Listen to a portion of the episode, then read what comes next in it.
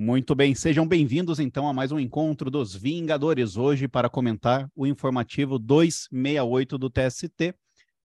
Meu nome é Saulo Martins, minha audiodescrição, lá vai. Homem branco, 32 anos, cabelo castanho, estou com uma roupa toda colorida, aqui com faixinhas horizontais coloridas de arco-íris. Atrás de mim uma parede branca e um pedacinho de um espelho, tá? Sem muita enrolação, vamos já passar a palavra para o Márcio começar. Boa noite, pessoal. É, vou fazer a minha audiodescrição. Eu sou homem branco, 31 anos, é, estou usando óculos, cabelo preto, blusa preta. Estou é, ao meu lado esquerdo tem uma estante com os livros e atrás tem outro cômodo é, de cor marrom escura e uma parede branca atrás de mim.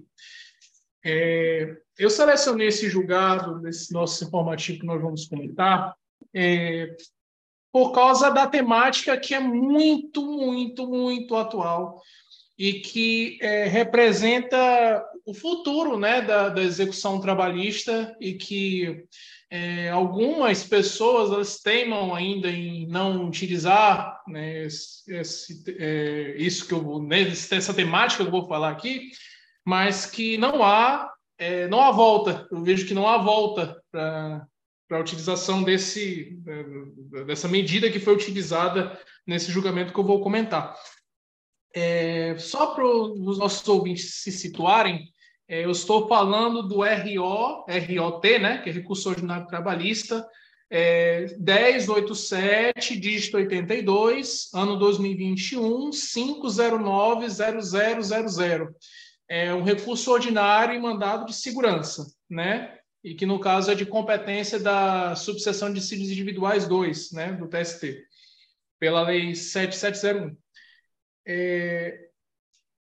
O processo, eu vou dar um, fazer um apanhado geral, como vocês estão acostumados a ouvir, né? O processo ele se deu numa execução de título judicial que no julgado é, eles empregaram o termo cumprimento de sentença, que é justamente o termo utilizado no Código de Processo Civil, né?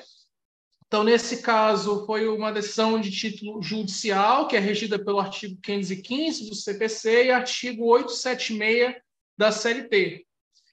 Né? E, nesse caso, uh, o mandado de segurança é, ele é regido pelo artigo 5º, inciso é, 69 e 70 né?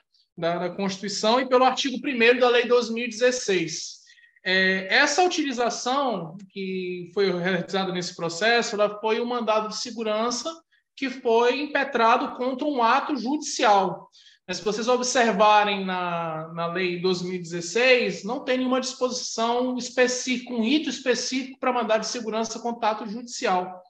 É, porque essa lei ela foi especificamente tratada para atos administrativos, né? não tem uma, uma disposição expressa, um rito específico para atos judiciais.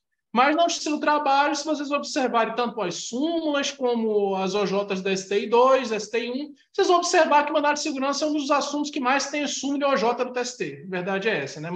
São cisória, mandado de segurança, né? São, estão entre os assuntos que são campeões de audiência de súmula e OJ. Justamente por isso, porque a lei 2016 era muito lacônica nessa parte, né? Mandado de segurança, natureza jurídica, uma ação autônoma de impugnação, né? Ela não é interna no processo, você ajuiza, você impetra um mandado de segurança contra a decisão que você está, né? Um, uma decisão que está sendo um ato ilegal, né? Um ato de é, contrário, né? A disposições legais, né? Que é feito por uma autoridade pública ou quem está fazendo né, um, um, um, às vezes de autoridade pública, que no caso seria um diretor de universidade é, particular, por exemplo, né, que a jurisprudência já consagrou como uma hipótese desse, dessa exceção, né? E aí ela é exógena ao processo porque não é, não é impetrado dentro do processo. Ela tem um processo externo, que é, no caso desse, né, que foi uma impugnação, uma impetração contra uma decisão é, judicial, impetra direto a competência funcional do Tribunal Regional do Trabalho. Né?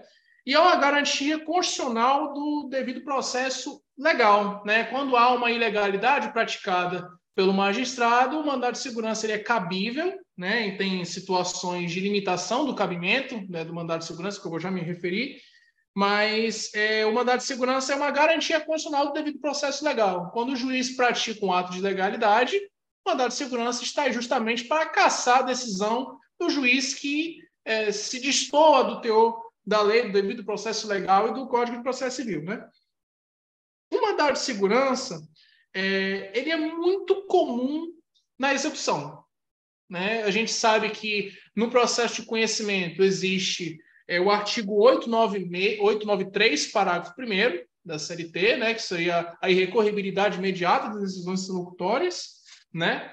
E esse artigo se aplica em, em, tese, né? A gente sabe que existe uma limitação muito grande, ele se aplica também para a fase de execução. Entretanto, ele é muito mais maleável na fase de execução, porque existe não só o mandato de segurança, mas também o agravo de petição né, que seria no 897, a linha A da, da CLT, que trata justamente do recurso que é cabível para as decisões em sede de execução. E aí o que acontece? O mandado de segurança ele é muito utilizado porque, se vocês observarem no, na Lei 2016, é, o mandado de segurança ele não é cabível, ou seja, existe um pressuposto negativo de constituição do mandado de segurança, ou seja, o MS não é cabível, né, no, salvo engano, artigo 5 da, aliás, artigo 2 da Lei de Mandado de Segurança, quando existe uma decisão que é passivo de recurso judicial, é uma das hipóteses, recurso judicial com efeito suspensivo. O agravo de petição não tem efeito suspensivo.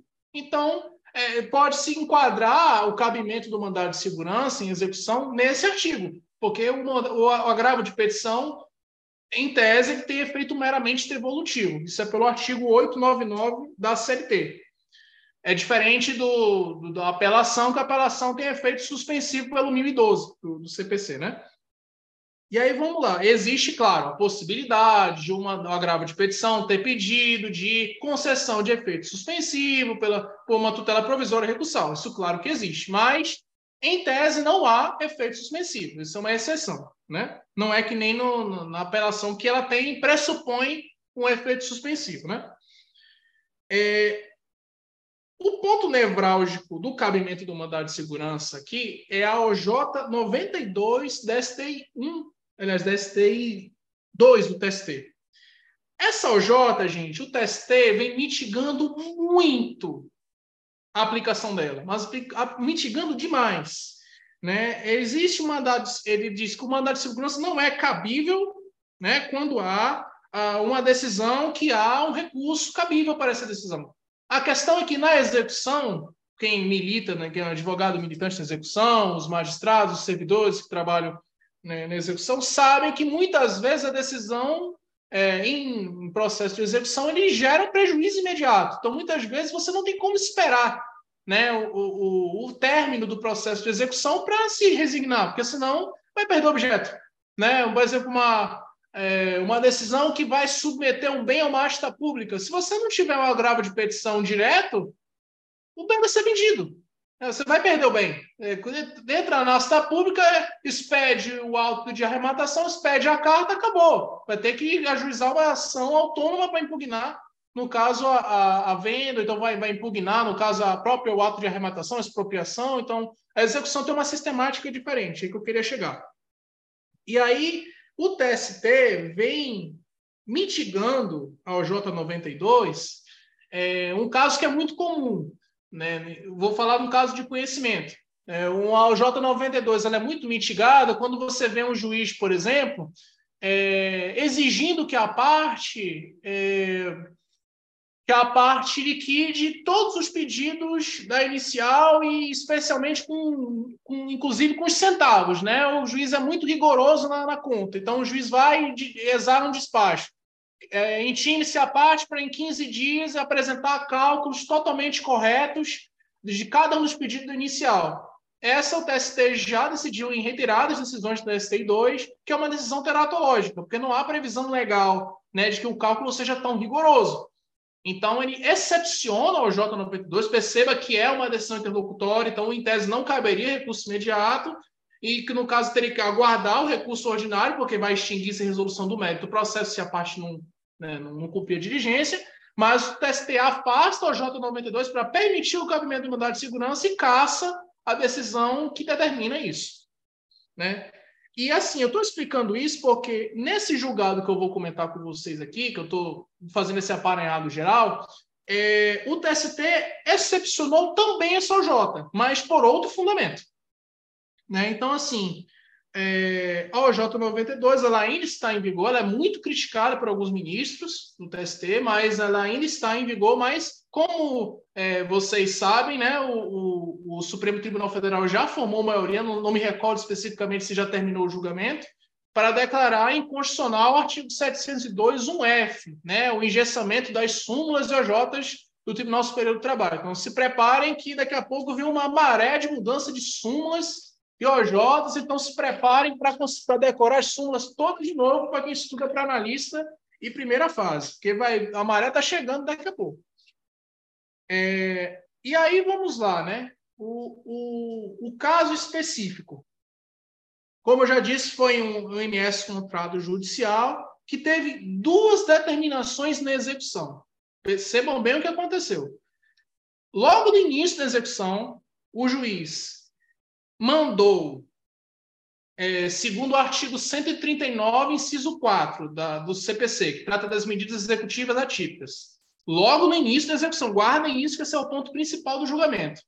Ele determinou a suspensão da carteira nacional de habilitação do devedor e o bloqueio dos cartões de crédito dos devedores. É, são duas medidas muito interessantes, porque se ouve muito, né? É, ah, o juiz fulano bloqueou a CNH do, do devedor, o outro juiz Beltrano é, bloqueou os cartões de crédito, mas como é que se operacionaliza isso? Né? Na Justiça do Trabalho existe o sistema Renajude, né? que é famoso por bloqueio de carro. Todo mundo sabe que o Renajude bloqueia carro. Mas o que não se sabe é que a versão atual do Renan Jude, pela, quando você entra pela PDPJ, que é a plataforma digital do Poder Judiciário, o Renan Jude também bloqueia a CNH. Eu descobri isso um dia desse. Né? Claro que isso já existia antes, mas eu só, só descobri isso um dia desse, que também existe esse módulo para bloquear CNH. Então, quando a pessoa né, ela está com o CNH, o CNH bloqueada, fica muito parecido com o que acontece com o CRLV do carro. Se chega numa blitz, a pessoa está com carteira nacional de habilitação bloqueada, essa pessoa não tem o direito de dirigir. Então, essa pessoa vai ser multada. Né? Não se chegar numa blitz, se ele tiver o azar de pegar uma blitz, ele vai ser multado. E o bloqueio dos cartões de crédito, é, ele é realizado pelo sistema Cisbacen, né? Não é o, o, antigo Cisbaju, aliás, o antigo Bacenjude que nós estamos acostumados, tá? É o sistema Cisbacen. O Cisbacen ele faz é, consultas de informações financeiras dos devedores e também um dos, dos é, uma das funcionalidades do Cisbacen é justamente você bloquear créditos, veja, créditos em cartão de crédito. O que eu quero dizer com créditos em cartão de crédito? Quando você tem, por exemplo, você faz uma compra, Aí você, ah, poxa vida, eu comprei o bem errado. E no mesmo dia, então você compra uma passagem de avião errado, por exemplo. Você, no mesmo dia, você vai e liga para o telemarketing e cancela. Se você fez a compra no cartão de crédito, vai aparecer aquele menos lá. Né? Se, se já te cobrou, então no mês seguinte vai aparecer o menos lá. Se o, o que você gastar der menos do que o, o, crédito de cartão de crédito, você vai ficar com aquele bônus lá. Esse bônus que o Cisbacens bloqueia. Então, é, Nesse caso, quando você tem esse bloqueio no, no Cisbacen, ele não só bloqueia o crédito, como ele bloqueia a utilização do cartão de crédito.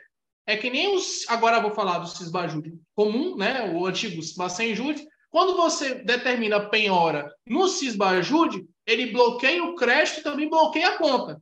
Então você não consegue movimentar o que está na conta. Então, vários executados ficam desesperados quando vem um dinheiro bloqueado porque ele não consegue nem usar a conta, não consegue tirar dinheiro da conta, mesmo que é, é, o bloqueio seja inferior ao crédito que está lá.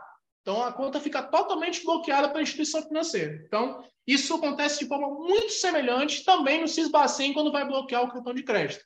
E existe também, agora como curiosidade, se não foi objeto, mas existe também um módulo de investigação bancária do Cisbajude, que esse você consegue ver as faturas de cartão de crédito do devedor. Então, peça, estou dizendo isso como informação de utilidade pública, peça do juiz para isso, para ter esse, esse acesso, né, no caso as informações de cartão de crédito, especialmente execução de pessoa física. Isso gera muita dor de cabeça para devedor pessoa física. Tanto é que a gente está comentando de um bloqueio de cartão de crédito que os dois né, impetrantes foram justamente duas pessoas físicas. Então, vocês verem como que isso gera, sabe, um transtorno muito grande para devedor. Então, assim, quando você tem uma, uma execução que o devedor não aparece, defunto, não apareceu mais, você bloqueia o cartão de crédito, você bloqueia, consegue achar o cara, ele aparece na hora. A verdade é essa. Ele liga, ou então ele peticiona, se habilita o advogado, aparece na hora. Fica 10 anos sumido, mas aparece. Impressionante. E aí, nesse caso, o que aconteceu? Como eu disse para vocês, foram duas determinações é, no, na decisão judicial que foi objeto de mandado de segurança no tribunal. O tribunal ele concedeu parcialmente a segurança e acabou com a suspensão de CNH. Né? No, no CNH, o TRT concedeu parcialmente a segurança para, como estava, é, como eu disse lá no início, a decisão foi lá no início da execução, o TRT entendeu que era, foi desnecessária essa decisão de suspender a CNH, porque não tinham sido é, é, é, exauridos os, as formas comuns né, de você executar o crédito. Seja, por exemplo, Cisbajude, Renajude, Infojude, são os meios habituais. Eu digo que é como se fosse a entrada, né? não é o prato principal da execução. É a entrada da execução, são essas ferramentas mais comuns. Né? E nesse caso, o TRT entendeu que a, a, a vara poderia ter utilizado a comissão de entrada da execução antes de ter feito essa medida que é muito gravosa. Né? E aí eles não deferiram, né? não consideram segurança para o bloqueio dos cartões de crédito, que aí foi justamente o objeto do recurso ordinário e mandado de segurança. E aí o TST, na parte do cabimento, ele excepcionou a OJ 92 da STI2, o TST, dizendo que, em função da, entre aspas, natureza do gravame supostamente imposto. Ou seja, uma decisão muito gravosa, que é muito parecido com aquele ato teratológico que a gente viu lá na parte de conhecimento. Vocês podem ver que a sistemática é muito parecida. Quando é, é, vai perceber que vai dar um, um, tumulto muito grande no processo, o TST tem afastado a sua J92. É como se fosse um princípio do não cabimento do mandado de segurança, mas que seria mitigado pela situação prática. É mais ou menos isso que está acontecendo com a J92. Antigamente o TST era mais rígido na aplicação dessa OJ, né? E aí o TST é, é, considerou cabível o mandado de segurança nesse caso, ele depois, no mérito, cassou também a, a determinação de bloqueio de cartão de crédito. E aí, é, o caso que foi muito importante, né, na situação fática que foi muito importante, foi justamente em função de não haver indícios de blindagem patrimonial. O que, que é blindagem patrimonial? É, anota esse conceito, porque assim é um conceito do momento em quando se trata de execução. Ele não é novo, tá? não existe, é, não, não vou dizer que é um conceito novo, já existe há muito tempo, mas é um conceito que está extremamente em voga agora em função das provas digitais e das ferramentas de investigação patrimonial. Então, assim, é um conceito de, é um mecanismo fraudulento de proteção e ocultação do, do patrimônio, no caso do devedor, né, para esvaziá-lo um à insolvência, com prejuízos dos devedores atuais, dos credores atuais e devedores e, e credores futuros do devedor que está fraudando, no caso que está fazendo a blindagem patrimonial. Então, assim, o TST entendeu que não havia indícios de blindagem patrimonial e não havia padrão exteriorizado de vida que não correspondesse aos ganhos do executado. Então, não tinha lá o Instagram do executado mostrando grandes viagens, grandes carros, é, grandes aquisições, não tinha nada disso no caso concreto. Então, o TST também afastou os bloqueios no cartão de crédito. Agora, é, observem bem, é, o TST afastou o bloqueio dos cartões de crédito. Isso não diz especificamente que a parte estaria proibida, por exemplo, é de pedir as faturas do cartão de crédito. Porque a fatura ela é uma ferramenta de investigação. Você vai investigar e saber quais são as faturas, quais são os parceiros comerciais do executado para justamente saber onde que está indo o dinheiro.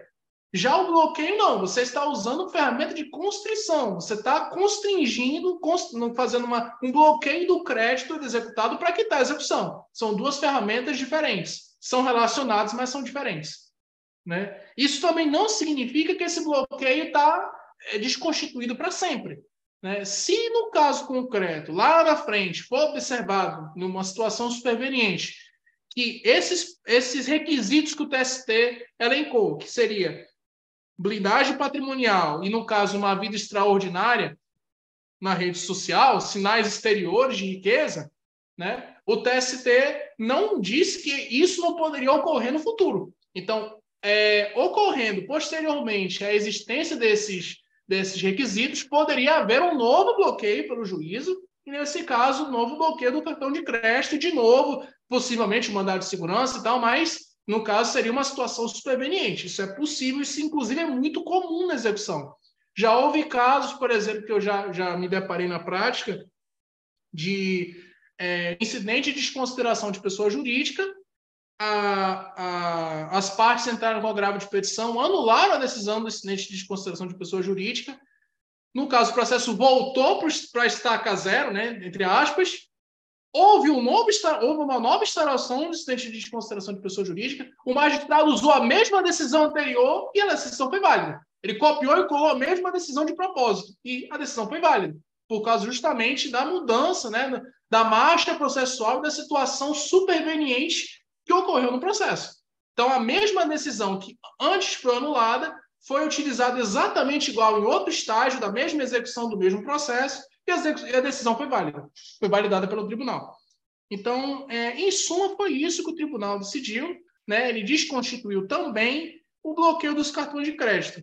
E essa, essa decisão, ela trata de uma situação, né, que são as ferramentas de constrição e de investigação patrimonial, que é, os nossos ouvintes, inclusive existem vários cursos que estão tratando disso agora, é muito comum, é o tema do momento na execução, e que deve ser pedido pelos advogados por favor, advogados, peçam. Não deixe a execução de vocês morrerem no despacho de 15 dias para proferir bens para execução. Não deixe a execução de vocês morrer por causa disso, porque muitas vezes a vara não utilizou as ferramentas de investigação patrimonial e o seu cliente pode receber a, a, o crédito que está sendo é, executado em função de alguma ferramenta que a vara não utilizou. Muitas vezes em função da vara nem saber que essas ferramentas existem, porque elas mudam constantemente, você fica seis meses sem ver isso, as ferramentas já mudaram em muito. É, são, tem, existem ferramentas do judiciário, ferramentas que a própria parte pode ver, né? ferramentas que são pagas, ferramentas que não são pagas, que estão disponíveis. Então, assim, é, é um mundo de informação que pode deve ser pesquisado para quem milita na Justiça do Trabalho e no Poder Judiciário como um todo. A mesma ferramenta que cabe para a Justiça do Trabalho também cabe para a Justiça Comum. Então, é, a mesma investigação patrimonial que nós fazemos na Justiça do Trabalho, a Justiça Comum, a Justiça Federal também faz. Então, é muito importante que vocês se atentem para isso e peçam.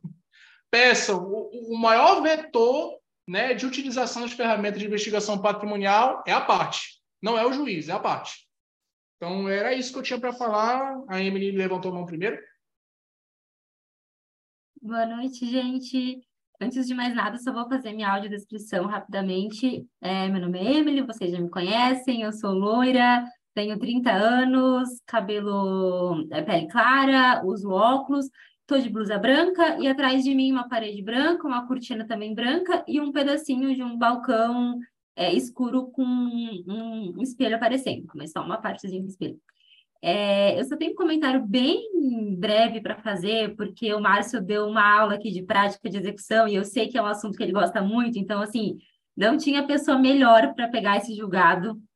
É, mas o comentário que eu queria fazer, dentro desse artigo ali, é, 130, é, 139 ali do, do CPC, é, ele foi objeto de ADI, mais ou menos, é, o julgamento foi mais ou menos recente, né, em que eles é, julgaram realmente constitucional esse artigo, né, que é, é, realmente uma possibilidade que o juiz pode se valer, desde que, claro, observados os direitos fundamentais, né, e, e observar as peculiaridades do caso concreto mesmo, né? Que é bem dentro do que o Márcio falou. Mas achei interessante também trazer, é, só a título de informação, essa daí é a 5941 de relatoria do ministro Luiz Fux.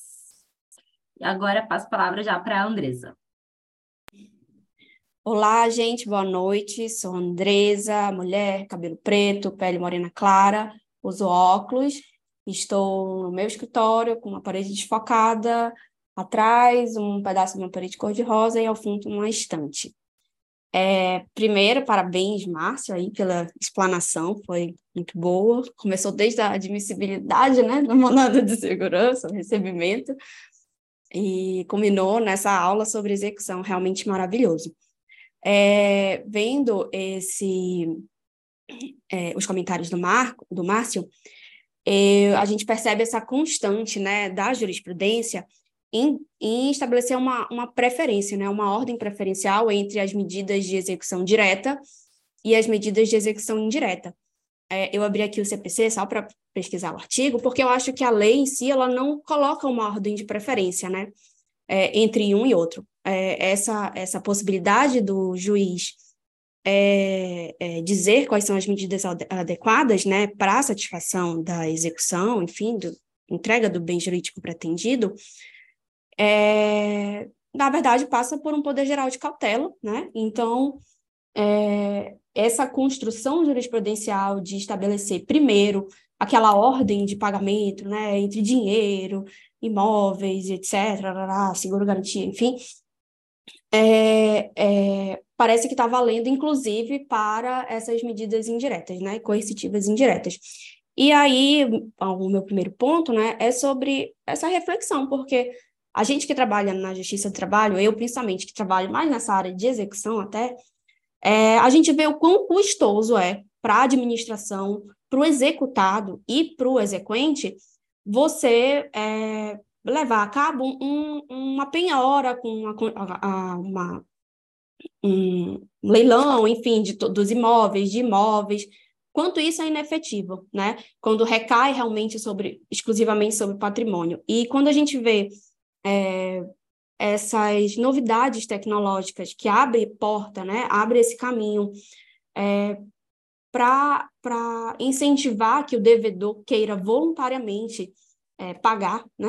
Voluntariamente, muitas aspas aqui, né? Mas assim, que ele queira pagar, que ele consiga, é, com a criatividade dele, né? É, entregar ali o que deve. É, eu me pergunto se isso não deveria ser a, a, preferência, sabe? Do que o próprio jurisdicionado ou a própria Justiça do Trabalho dizer que é mais tranquilo. É verdade, Saulo colocou aqui no chat para gente, é voluntário, só não é espontâneo. Perfeito, Saulo. É, então, assim, pô, vou lá penhorar um ar-condicionado, uma geladeira, pô, não é melhor ele ver se ele não consegue fazer um empréstimo, sabe? Eu acho que esse tipo de situação é, é, torna mais custoso mesmo, seja pelo, pelo aspecto financeiro, seja pelo aspecto é, de tempo mesmo. E. Ai, eu tinha anotado aqui outra. Eu tinha pensado em outra coisa, mas eu não anotei. Mas por enquanto é isso, depois eu lembro, se alguém quiser comentar. O Márcio, né? Agora em seguida. Não, pois é, é, essa situação é muito importante que a Andresa destacou. É, a gente vê na execução, é, para quem trabalha na execução vai entender o que eu estou falando. Você tem uma dificuldade muito grande de criar modelos. Né? Você tem tem várias que usam o famoso despachão, né? que é um despacho com todas as providências da execução, e tem várias que não usam. Vocês já viram um despacho com um, dois, três, quatro, cinco, até, acho que vai até o 30. Acho que é o maior despacho, o maior modelo de despacho que a vara vai ter, se ela usar. Né? Que você coloca como se fosse um, um, um roteiro de execução. Né? Só que você vê, esse modelo, ele não, serve, né? ele é só um, um norte que a vara vai usar, mas não tem como você criar um modelo que dê certo para toda a execução. Porque a execução é muito, ela é muito fática, é muito material. Então, o patrimônio dos executados não é igual. Então, o que, por exemplo, ah, eu estou executando uma, uma companhia aérea, por exemplo, eu vou usar o SACI, que eu vou atrás da, das, das aeronaves da empresa se não tiver dinheiro. Entendeu? Agora, se eu for executar um mercado e usar o SACI, é claro que ele não vai ter uma, uma. Assim, claro que não, porque é muito difícil. É você, você, não vai, você não vai encontrar com facilidade um mercadinho que tenha uma aeronave no SACI. O, o SACI é o sistema de investigação que a gente tem acesso às aeronaves que estão registradas né, na ANAC. Então é muito difícil você ter um, um credor que é muito pequeno com um bem de muito valor. Agora, é claro, né, depende muito do caso concreto. Por isso que são muito importantes as ferramentas de informação patrimonial. Porque se você usa, tem várias gente que usa só Cisbajude Renajude e para. Esse é o problema. É, é, esse, é, essa é a questão principal. A vara que não usa as, as ferramentas de informação, muitas vezes porque as pessoas têm dificuldade de cruzar os dados. Né? E assim, existe a, a, uma ferramenta que é muito recente, que eu ainda não tive acesso, não sei se a Andresa sabe, que é, ela trabalha bem com execução nisso também, se o sniper já foi implementado no TRT-11. Eu não sei ainda, eu acho que não. Mas eu lembro que até uns dois meses atrás não tinha sido implementado ainda. Era um dos poucos tribunais que ainda não tinha o sniper. Mas o sniper, ele tenta, inclusive, facilitar, né? não é ferramenta de penhora ainda, tá? Só para deixar o, o, nosso ouvinte bem é, situado, não é ferramenta de penhora, é ferramenta de investigação. Ele facilita o acesso à informação né, de todas as ferramentas, de várias as ferramentas que o judiciário tem acesso. Por que, que existiu o sniper? Né? É um, assim, um aparelhado geral, porque, de novo, não tive tanto acesso a essa ferramenta, não vou dar informações ainda muito, né, muito detalhadas sobre o sniper, mas, em tese, por que, que o sniper existiu? Eu estava conversando, inclusive, com, com um amigo meu que era chefe da seção de pesquisa patrimonial do TRT-11, e eu estava discutindo isso em 2021, antes do sniper existir. Eu falei para ele, Lucas, é, por que, que não existe uma ferramenta que acaba com essa necessidade de ter tanta senha?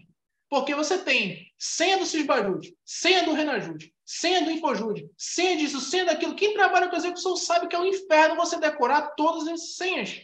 Porque você tem várias ferramentas de, é, é de bases de dados diferentes e de instituições diferentes. Então, isso dava um trabalho maluco para você decorar todas essas senhas. Eu, eu conheço chefe de execução que tinha um caderninho para anotar cada uma das senhas, porque senão ele esquece. Aí, se não lembrar assim, não adianta. Ou então, coloca salvo no navegador, mas é perigoso, porque pode ter aí um, uma invasão, extração de dados e é, pode ser catastrófico alguém pegar, por exemplo, a senha do Cisbajude do juiz. Então, é, tem que ser uma situação ali que, que a pessoa tem que tratar com muito sigilo.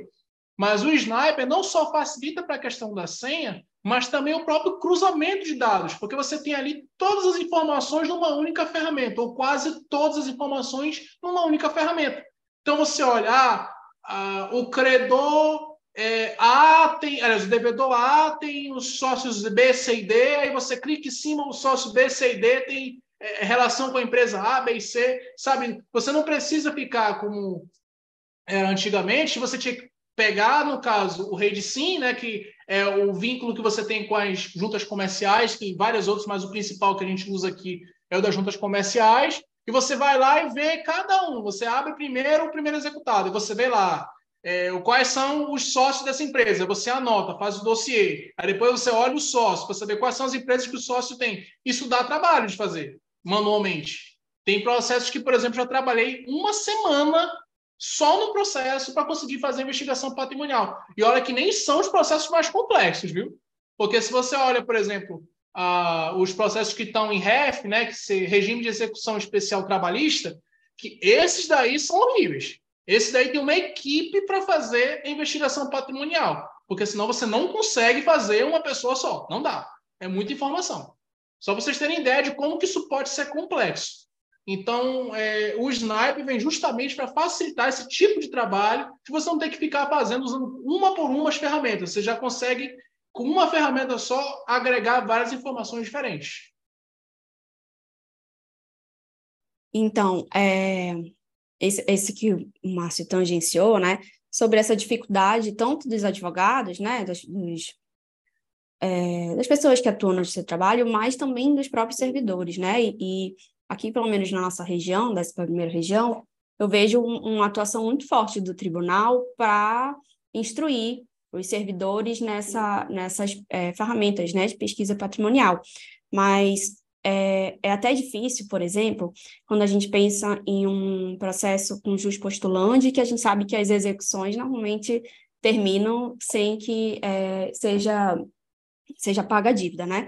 E quando vem uma notificação para informar para o reclamante que ele tem que indicar novos meios de, de prosseguimento da execução. Uma pessoa que está que, que tá com o juiz postulante, né, o trabalhador que está com o juiz postulante, não tem a menor ideia do que é isso, né? Então, é, quando a gente pensa num despacho desse, né, que sai uma notificação, sai por mandado, enfim, sai por, pelo, por AR, é, nem sei se seria necessário, né? Tem que, tem que esgotar tudo, porque a, um, um, trabalhador não vai pensar, não tem menor condição de saber, é, não tem a menor condição de saber dessas, desse requinte, dessa sofisticação na pesquisa patrimonial, né? Então, acho que era isso, né? E passo a palavra aí. Ah, é a Júlia agora, né? Vamos lá. Obrigada, Andressa. É, cheguei aqui nos finalmente correndo, tive que descer e fazer umas funções. Uh, eu vou fazer minha aula de audiodescrição primeiro. É, me chamo Júlia, é, sou morena, 31 anos, uso óculos, pele branca. Atrás de mim é uma parede branca com cubos de livros e não estou mais vestida de Cruella, como o meu amigo Saulo anteriormente pode ter dito. Eu queria fazer um, não sei se vocês abordaram nisso nesse, nesses minutinhos que eu tive, estive fora, sobre o cabimento no mandado de segurança e do habeas corpus, porque muito em muito eu já vi vários habeas corpus, o TST julgar vários habeas corpus quando foi apreendida a CNH, por teoricamente ser uma medida que restringe a liberdade de ir e vir. E eu tenho essa dúvida quanto ao cabimento daí, então, do mandado de segurança e do habeas corpus, o que, que vocês pensam sobre isso? Porque, teoricamente, qual seria o último recurso? É, enfim, mas agradecer ao Saulo pela brilhante exposição aula sobre recursos de execução aí. E eu, é, respondendo o que a Julia perguntou, eu acho que para. Acho que o TST também já decidiu dessa forma. Uh, para CNH, não seria cabível habeas corpus, porque a CNH é uma possibilidade, ela é só uma licença para dirigir, a pessoa não está ela não está limitada na liberdade de locomoção, porque ela pode se deslocar de outras maneiras, transporte público, né, motorista por aplicativo, enfim.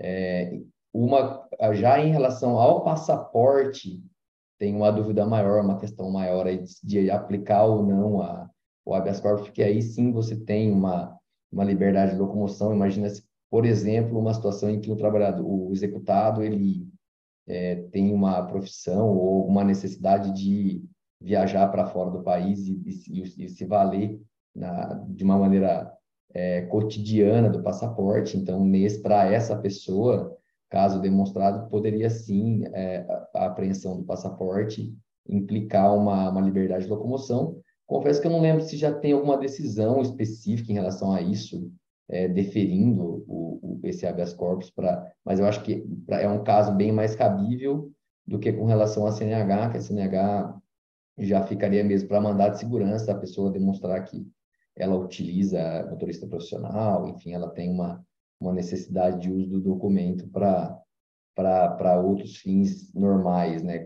da vida dela e não só para a questão porque a ideia da acho que até a pessoa já, já comentou, mas só para reforçar a ideia dessas medidas atípicas é criar um desconforto para o executado, né?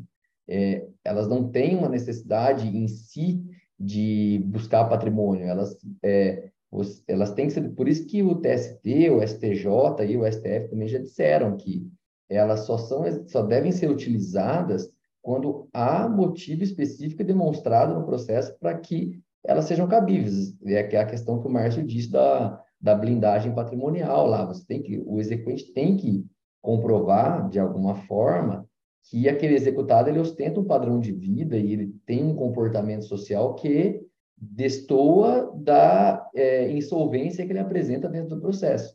Aí, a partir daí, a gente, ele se, valeria dessas, dessas medidas atípicas. É, até onde eu pesquisei, é, é, justamente o que o Gustavo estava dizendo, né? O, o mandado de segurança para CNH e o HC para passaporte. Né? Eu, eu, eu, também tenho essa concepção. Não sei se o TST alterou o entendimento depois que eu pesquisei, mas até onde eu, eu pesquisei era exatamente isso, Gustavo. Uma coisa que eu achei muito importante, que o Gustavo destacou, é que essas medidas de é, execução atípica do, aliás, essas medidas atípicas de execução do artigo 139, inciso 4, elas são subsidiárias. Né? O TST destaca bastante isso nos julgados, que elas são subsidiárias e que elas não podem ser utilizadas para punir a parte que não está pagando. Então, elas são utilizadas como medidas subsidiárias, como medidas que, é, se as anteriores não forem, né, como eu estava explicando antes, não forem suficientes, as medidas, as medidas executivas atípicas, elas são é, é, formas subsidiárias de você obter é, a, a, efetividade na execução. Mas eu confesso que é, eu concordo bastante com o que a Andresa chegou a, a comentar, que tem executado o que merece, viu? Que eu já vi, cara, é, se, se, a gente fosse começar sobre é, questões práticas de execução, cara, cara, teve processo, só para vocês terem ideia, eu já vi executado usando o nome da própria filha para fraudar a execução, cara. Filha que era menor de idade, viu? Já vi, já vi cada, já vi cada atrocidade nos processos que eu já trabalhei que não não tá no gibi. Não tá no gibi, cara. Então assim, é, é muito complicado. Você, a gente que trabalha em execução, a gente sabe que não é fácil encontrar dinheiro de devedor. É, às vezes, o, a, quando a parte recebe o alvará, ela não, não tem ideia de como que a gente trabalhou para conseguir achar dinheiro muitas vezes. É claro que tem, por exemplo, a execução contra a banca é muito rápido. Você vai bloquear dinheiro, quando tem dinheiro, vai pagar. Agora, tem devedor que é muito difícil, é um esforço hercúleo, hercúleo mesmo para você conseguir achar dinheiro. Não é fácil. É isso aí. Mais comentários? Certeza? Tá, tá curto ainda, hein? Sobre o primeiro jogado ficou curtinho. é. Bom, eu, eu achei interessante a parte que a Andresa falou, a questão da, de não haver uma ordem, né, indicada. E eu fico sempre refletindo, né, sobre o direito substancial, o processo substancial, e essa questão de não, mas primeiro tente outros jeitos, primeiro demonstre, primeiro, pô, você não pagou, irmão. Não era nem para existir essa fase. E eu vou ter que ficar demonstrando mil coisas, bloqueia tudo que tiver que bloquear mesmo. Bom, lógico que eu vou ressalvar o meu entendimento por disciplina judiciária, tá? Queria avisar o CSJT aí, aos membros da banca, né? Mas minha impressão é essa, pô. Quer dizer, não era nem para existir essa fase. Se tá tendo que existir, quem tem que demonstrar as coisas é o executado, sei lá. Ou ele já chegar para mim pagando. Ó, desbloqueei minha CNH, mas tá aqui, ó, tá aqui a grana. Agora, desbloqueia e também eu não vou fazer nada e vai durar 10 anos o negócio? É, pelo amor de Deus, né? Enfim. Não, ainda, eu ainda acho que a gente está no lucro de não terem proibido a utilização do 139 inciso 4. É, é isso. É. Tem, é. Gente que, tem gente que diz que não era cabível. Então já, já é. estamos no lucro de não terem proibido. É verdade. É não de... à toa foi objeto de ADI, né? Então. Isso, então. Quer dizer, o qualquer lá, é qualquer, né, que está escrito? Enfim, é a criatividade do magistrado, mas não era nem para existir essa fase, né? Então, eu acho que a gente às vezes inverte ou coloca como, como mais preponderante a menos gravo, a menor gravosidade do que a efetividade, sabe? Enfim, eu tenho muitas restrições quanto a isso. Inclusive, há quem defenda que as medidas atípicas deveriam ser inclusive prioritárias. Porque coercitivamente você consegue mais rápido, né? Sendo que, que, o CPC de 2015, inclusive, positivou esse princípio, né? Justamente não só da menor onerosidade para o devedor, mas uh, com, com um contraponto de maior efetividade para o executado, que no caso o melhor interesse do exequente. É. O Márcio colocou aí, né, que eu sou diretor de vara, mas como diretor, mas que eu tenho para falar aqui, né, para quem está ouvindo até, é... beijo mãe, inclusive, né, que está ouvindo, é que a gente tem muita dificuldade em capital humano, né, de mão de obra. Então, lógico, seria muito bom se cada vara pudesse ter lá uma equipe, né, de fato, de pesquisa e tudo mais, mas não dá muitas vezes. Né? Então a gente depende muito da atuação também dos advogados de serem esse auxílio para demonstrar é, alguma, alguns indícios, alguma coisa. Porque, lógico que no melhor mundo, né? A gente tocaria lá de ofício, já nem pode tocar de ofício, mas vamos lá, né? O cara pediu para iniciar a execução, e aí a gente pudesse, né, realmente ter todo esse tempo, porque quem trabalha no judiciário sabe, é uma arte, o negócio é artesanal, não é produção, não é linha de produção essa parte aí do processo, é artesanato. E a justiça trabalha como linha de produção. Então é muito complicado, sabe, chegar no meio termo. Eu tenho um meio termo lá que eu aplico, que depois eu conto no particular. Mas é de dura, você tem que achar o, o meio mesmo, porque não dá para não dá para você também não não tocar uma execução digna, mas também muitas vezes é inviável você fazer tudo o que poderia ser feito, sabe? É, é difícil. É, não é, é um difícil, né? Essa parte, essa parte das ferramentas de investigação patrimonial, ou melhor, essas de informação, né? Elas estão muito recentes, a maioria. Né? Você tem ali uma ou outra que já existia antes, por exemplo, o Infojut existe há muito tempo, né? De, da Receita Federal, mas algumas são muito recentes, então é, é difícil, né? Tem vários servidores que não estavam habituados a fazer isso, porque antigamente você não usava tanto. Então, você tinha ali uma pessoa que usava e ok na vara, né? dava conta. Agora, como as execuções estão ficando mais complexas, inclusive eu acho, na minha opinião pessoal, que essa, esse expediente de investigação patrimonial é o expediente mais complexo da vara. Né? Eu, eu acho que é mais complexo que, inclusive, que fazer a própria sentença do processo em alguns casos que é muito complexo mesmo de você fazer. Eu não me recordo de ter demorado, por exemplo, uma sentença, em uma sentença de, de um processo de conhecimento ter demorado uma semana inteira para fazer. Investigação já demorei. Então, é, e assim, o dia, e assim, é, semana inteira e o dia inteiro de cada, de cada dia da semana fazendo.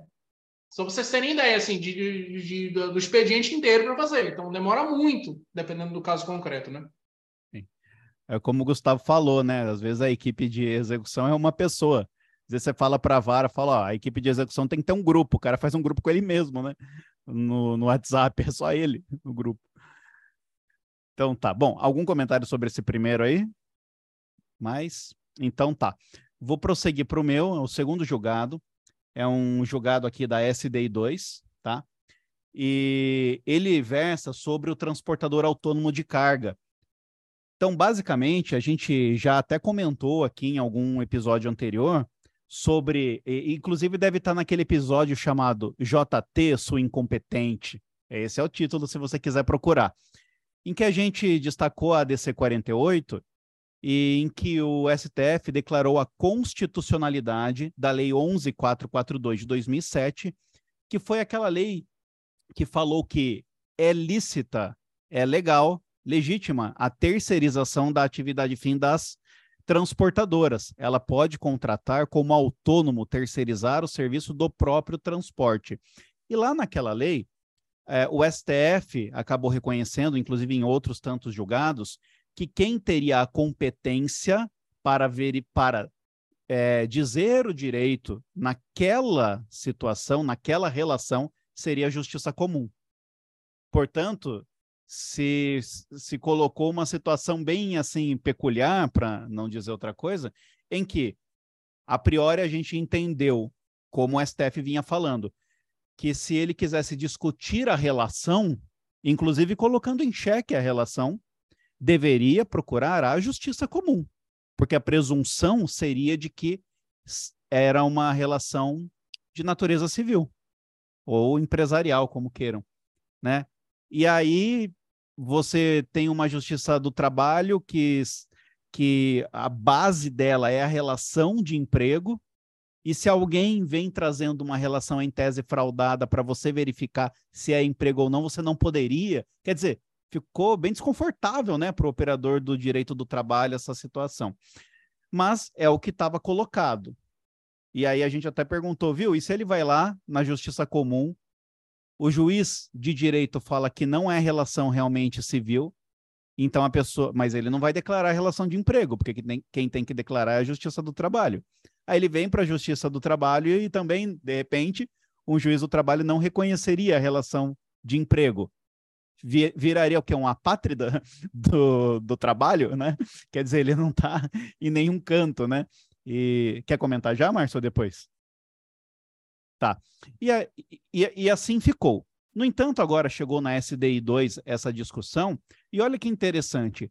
A SDI 2 é, falou o seguinte: é, a mera alegação na contestação da empresa, portanto, transportadora, de que o vínculo que ela mantém com o trabalhador é um vínculo autônomo, porque o contratou conforme a Lei 11442, mas sem juntar documento algum que comprovasse essa relação, neste caso, a competência seria sim da Justiça do Trabalho.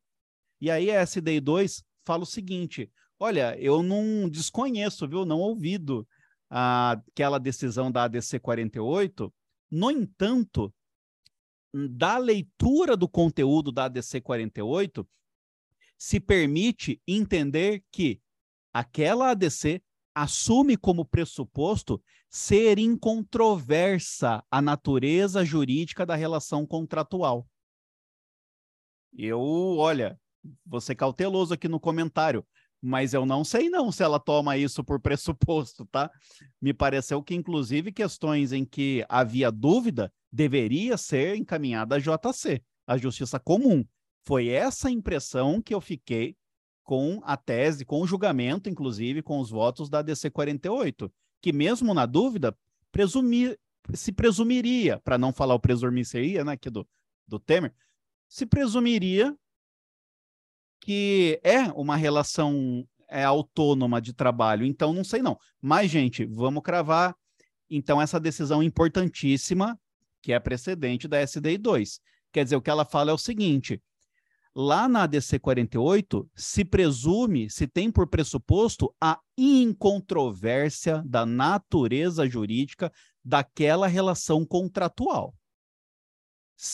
A contrário senso, portanto, eu extraio o seguinte: se há controvérsia, se o trabalhador vem discutir qual a espécie, qual a qualidade da relação para a SDI, haveria, nesse caso, então, competência da justiça do trabalho, da Justiça do Trabalho. A tese lá da ADC 48 fala o seguinte: é, é legítima a terceirização das atividades fim de uma empresa, como já foi decidido pelo STF. A Constituição não impõe uma forma única de estruturar a produção, fala da livre iniciativa e tudo mais. Lembrando que a 11442 coloca um prazo prescricional de um ano, inclusive, né? E aí, a tese, ponto 1 um da tese, a Lei 11442 é constitucional, uma vez que a CF não veda a terceirização da atividade fim. O prazo prescricional do artigo 18, que é o de um ano, é válido, porque não se trata de crédito resultante da relação de trabalho, mas de relação comercial. Então, é, reitero o que eu falei, me pareceu que na dúvida, na discussão, se a alegação de que a relação estaria regida pela 11442, a JC é que deveria. Nesse caso, até é, é bem a outra ponta do, da discussão, porque no caso que chegou na SDI 2, me parece que a contestação realmente veio desacompanhada de um lastro mínimo.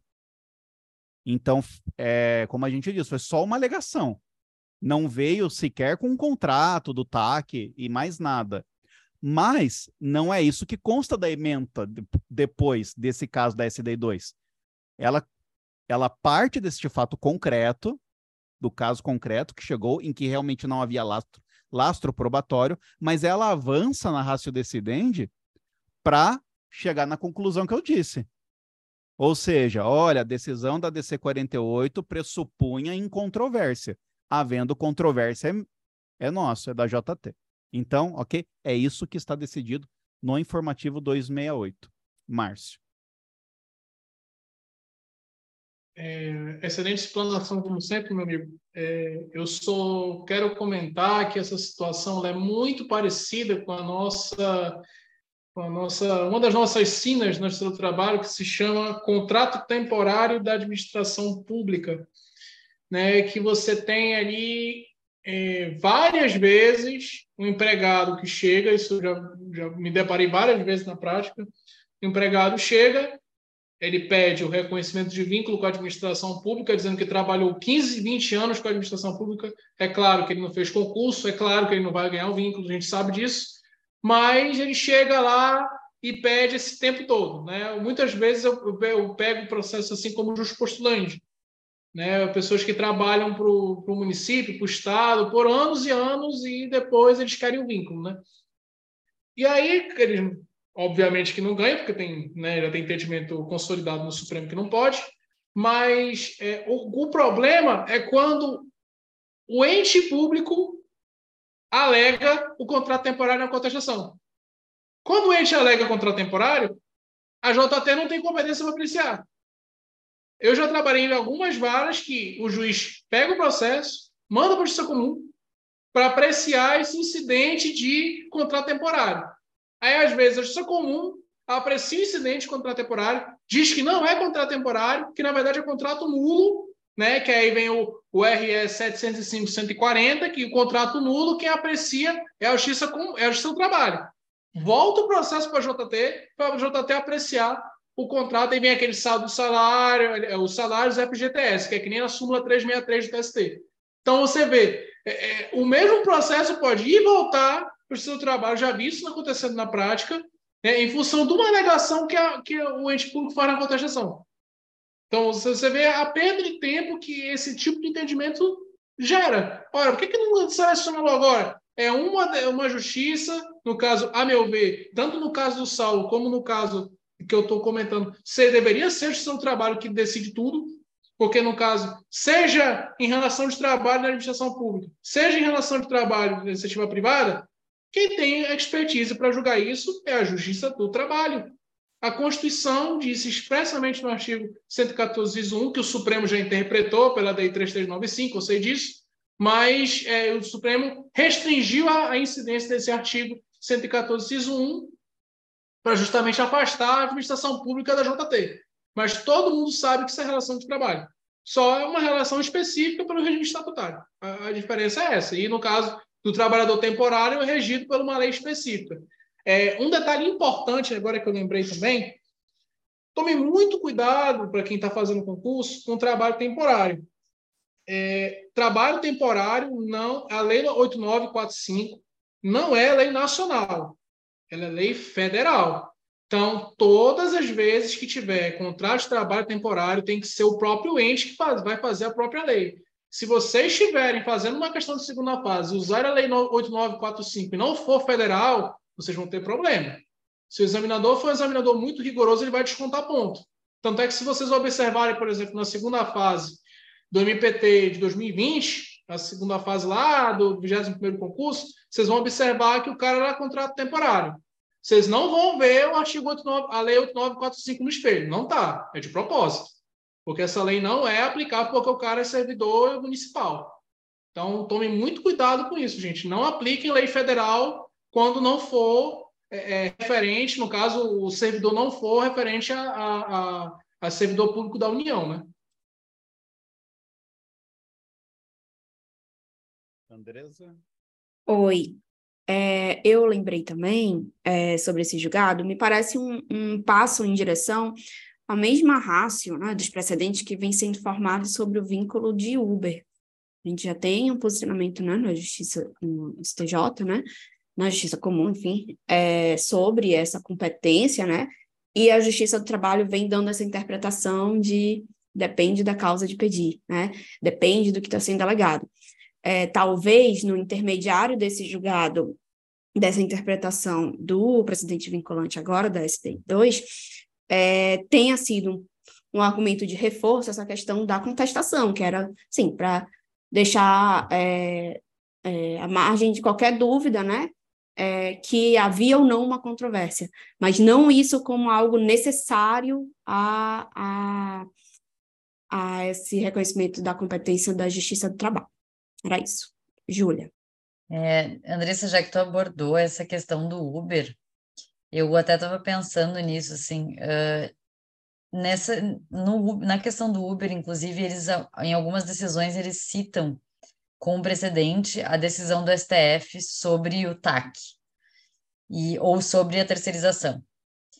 E eu ouvi um comentário esses tempos, eu não lembro de algum professor, a respeito da necessidade de fazer um grande distinguish dessa hipótese, dessa, uma distinção dessa hipótese, porque tanto no TAC quanto na terceirização, pelo menos existe uma previsão legal, tem uma lei específica com requisitos próprios da validade de uma terceirização, da validade da relação do TAC, o que não existe no Uber ainda. Não existe uma lei ainda regulando o transporte do Uber. Então, é, não caberia nessa, nessa hipótese uma utilizar os precedentes que foram utilizados até então, o, a terceirização e o TAC, para enquadrar como se fosse a mesma situação o Uber. É só uma abordagem, só um comentário, eu achei bem interessante essa abordagem, porque realmente não pode usar como fundamento um precedente se a razão de decidir é distinta, que é, bom, no caso do TAC e no caso da terceirização, agora, no caso da terceirização até tu não tinha uma lei, mas tinha uma súmula e é uma questão diferente, mas no caso do TAC, especificamente porque eu sei que já foi utilizado em algumas decisões esse precedente, existe uma lei específica com todos os requisitos, o que não existe no caso do Uber. É só isso. Saulo, te passa a palavra aí. Eu e eu, por minha vez, aqui, repasso ao Gustavo. Eu vou primeiro fazer minha audiodescrição que eu não fiz, peço perdão por já ter falado e não ter feito.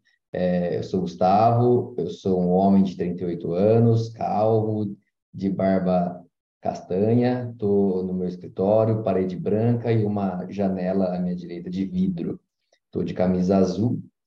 É, o julgado que eu trouxe para a gente conversar hoje, ele é da SDI 2, é, relator ministro Amaury Rodrigues Pinto Júnior, é, ele trata da exceção de pré-executividade. Eu achei um tema interessante porque é um, é um instituto que ele não tem previsão legal é, e ele e mesmo assim ele é muito utilizado no, no, na prática. Né? Vamos falar novamente de execução trabalhista, que a gente já abordou bastante hoje aqui.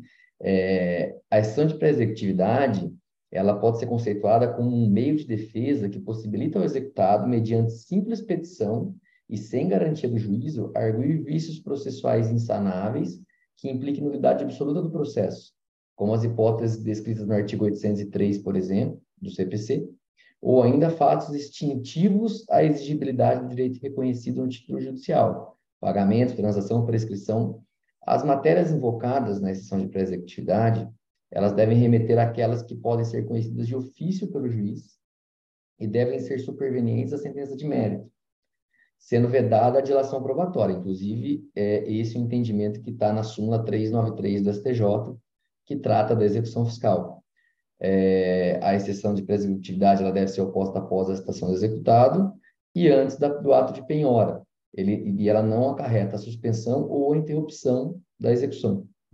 É, uma vez oposta a exceção, tem que ser dada vista à parte contrária e o processo, após a manifestação, para a impugnação, ele vem para é, decisão. É, e quanto a essa decisão, que a gente tem aqui uma, um, uma diferenciação que a gente trata aqui, que é a questão que vem no julgado. É, vindo a exceção de pré-executividade para julgar, quando ela é acolhida, a jurisprudência majoritária entende que há uma decisão terminativa. Logo, uma vez como extingue a execução dessa decisão, é cabível agravo de petição nos termos do artigo 897-A da CLT. Por outro lado, há uma certa controvérsia na, no caso de a decisão não conhecer ou rejeitar a exceção de pré-executividade, porque daí a gente trata novamente, como o Márcio até já abordou, da questão da irrecorribilidade das, das decisões interlocutórias, né? E a aplicação desse princípio na execução, irrecorribilidade imediata das decisões interlocutórias. É, uma primeira corrente minoritária ela defende que o princípio da irrecorribilidade imediata das, interlocutórias, que está previsto no artigo 893, parágrafo 1 da CLT, é, não se aplica à fase de execução, por envolver apenas atos expropriatórios e não atividades cognitivas, sendo possível a interposição de agravo de, de, agravo de petição imediato. É, Argumenta-se ainda que a matéria objeto da exceção não poderia ser novamente discutida em sede de embargos ante a configuração de preclusão. Já a segunda corrente, que é a corrente majoritária, ela entende que a irrecorribilidade imediata dessas interlocutórias, ela se estende à fase executiva e de modo que, por não ter posto fim à execução, a decisão que conhece ou que não conhece ou rejeita a exceção não comporta esse recurso imediato, sendo possível, após a garantia do juiz, né, nos termos do artigo 884, arguir a questão que foi objeto da exceção novamente em sede de embargos à execução.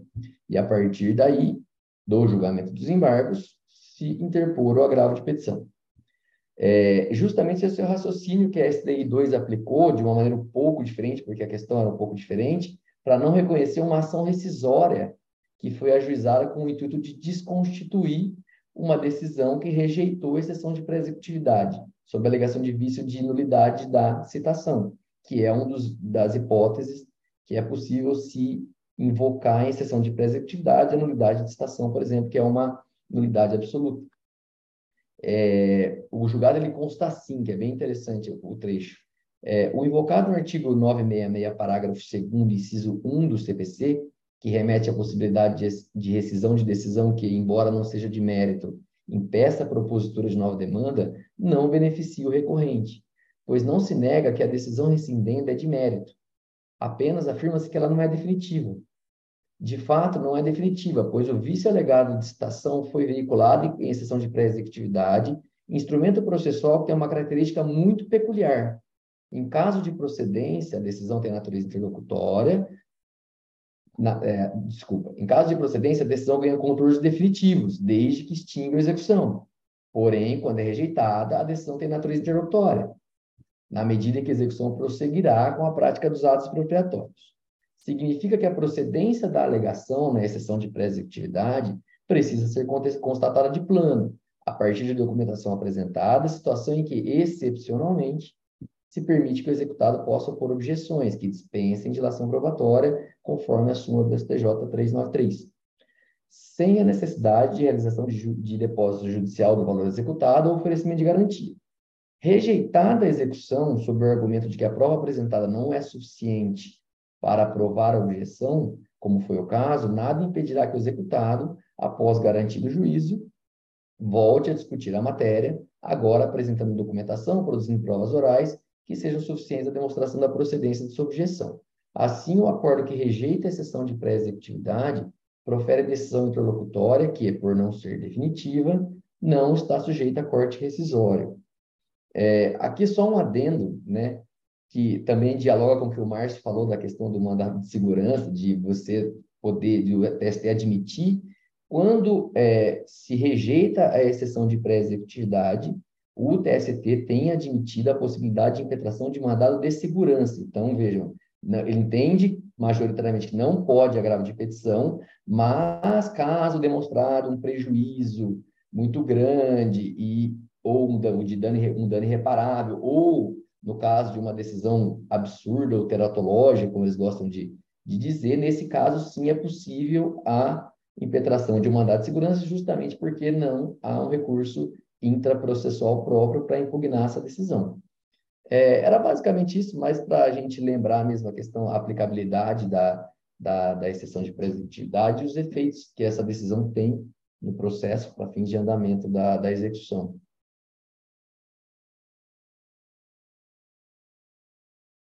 Maravilha. Algum comentário sobre o julgado do Gustavo? Ó, oh, quem diria? Márcio. É, né, o, o julgado que o Gustavo explicou muito bem, né? Trata desse incidente aí que a gente sabe bem, né, Gustavo? Como que ele dá trabalho na, na, execução, né? Que é justamente a exceção de prescritividade, né? É, é, ela é direcionada para a matéria de ordem pública, como o Gustavo explicou, só que você vê na prática os executados usando várias vezes essa, esse incidente, não só para matéria de ordem pública, mas para rediscutir tudo né, como se fosse um pedido de reconsideração várias vezes do que aconteceu no processo. Né? Então, é, tem que ser observada com muita cautela, né, a exceção de preservatividade, porque ela não, não pode ser utilizada como sucedâneo recursal para que o juiz revise sempre a própria decisão dele. Ela tem que ser utilizada de uma forma excepcional, né? Você tem ali um vício muito grave de intimação, né? Uma, uma, uma interpretação muito errada do conteúdo da execução, por exemplo, é, a decisão tem os créditos A, B e C, e, no, e lá no cálculo você tem A, B, C, D, X, Y, Z, várias coisas que não estão lá no cálculo, sabe? São coisas não estão lá na sentença que tem que estar sendo executada, são, são coisas muito graves. Coisas assim que, que não tem como, sabe? São coisas de justamente de norma de ordem pública, são coisas muito excepcionais, né? Que na, na prática deveriam realmente ser utilizadas com mais parcimônia, mas não é o que a gente vê na prática. A gente vê na prática realmente a restrição de preservatividade como se fosse um remédio santo para conseguir tudo que a pessoa quer na prática, né? Oi, pessoal, boa noite. Meu nome é Ana Paula, não fiz ainda minha audiodescrição, então vou aproveitar a oportunidade. É, eu sou uma mulher de cabelo loiro escuro, pele clara, atrás de mim uma parede branca, e um pedaço de um sofá marrom. Estou é, vestindo uma camisa bege, um casaco. Está um pouco frio aqui no sul. É, então, é, sobre o, o, julgado do Gustavo, o que eu queria acrescentar é que ali do corte, da impossibilidade do corte rescisório também, é o que prevê ali no 966 do CPC, que, como bem o Gustavo explicou, não se tratava de uma decisão de mérito, né? Então, por isso também já não caberia ação rescisória, mas também o CPC de 2015 trouxe a possibilidade de corte rescisório é, quando uma decisão que não seja de mérito impeça uma nova propositura de demanda ou a admissibilidade do recurso correspondente. Como no caso é, seria possível abordar o mesmo, a mesma temática da exceção de pré-executividade é, em sede de embargos à execução, é, realmente não se enquadraria ali pelo 966 se for fazer uma análise né, mais seca da lei. Então, acho que também isso corrobora ali para né, eles não terem entendido o não cabimento do, da ação rescisória. Há mais alguém? Algum comentário? Caso negativo, posso tocar, Saulo? Acho que o próximo julgado é o meu, né? Beleza. Então, pessoal, eu Selecionei um julgado que, a princípio, pode ser tido como é, um pouco óbvio, né, que é a responsabilidade subsidiária da administração pública, mas ele me chamou a atenção por um aspecto em particular. Ele foge um pouco da regra geral, né, que a gente está acostumado a ver responsabilização subsidiária da administração pública em razão do, do descumprimento ali da, da, da, obrigação de fiscalização contratual, né? Isso 90, 99% dos casos acho que acontece dessa maneira, né? Então, é, fazendo um apanhado geral da responsabilidade subsidiária, normalmente ela se deve é, pelo fato de a empresa tomadora se beneficiar da força de trabalho, né, do, da, oferecida pela, pela empresa prestadora. É, já em relação especificamente à administração pública, a gente teve, tem a previsão da Constituição no artigo 37, parágrafo 6 né, que é, indica a responsabilidade expressa da administração pública pelos prejuízos causados a terceiros por quem lhe presta serviços.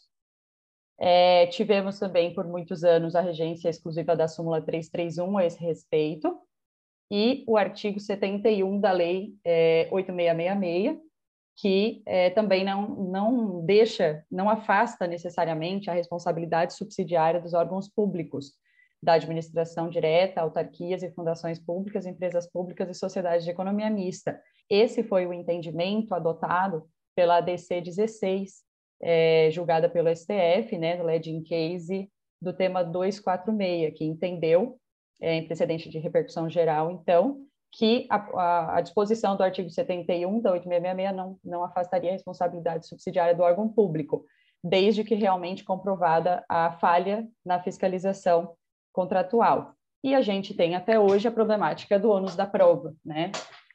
Que, é, segundo esse julgado, não existiria problemática. Isso já teria sido é, explanado suficientemente pro, pelo STF, né? Nas decisões, inclusive nessa da ADC 16. É, segundo a, o julgado da quarta turma, que foi esse que eu que eu estudei para fazer a exposição, eles entendem que naquele julgado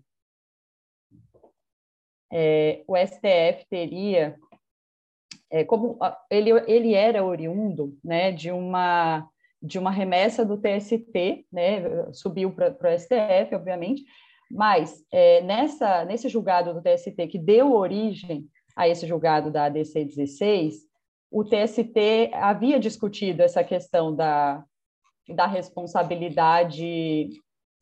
Deixa eu só localizar aqui, só um minutinho. Ó, é, ficou vencida, nesse julgado do tema 246, ficou vencida a ministra Rosa Weber, que sustentava que caberia à administração pública comprovar que fiscalizou devidamente o cumprimento do contrato, né? Então, na verdade, como ela ficou vencida, eles teriam a contrassenso feito a, a, o julgado aqui da quarta da quarta turma do TST entende que entendeu que de fato é, haveria a caberia a administração pública comprovar não caberia a administração pública comprovar que fiscalizou devidamente o cumprimento do contrato porque como ela ficou vencida a ministra Rosa Weber então isso teria ficado claro no julgamento desse leading case que não é, seria ônus da prova da administração pública essa fiscalização. Então, é, com base nisso, eles constroem um raciocínio dizendo que é do reclamante o ônus da prova em relação à fiscalização.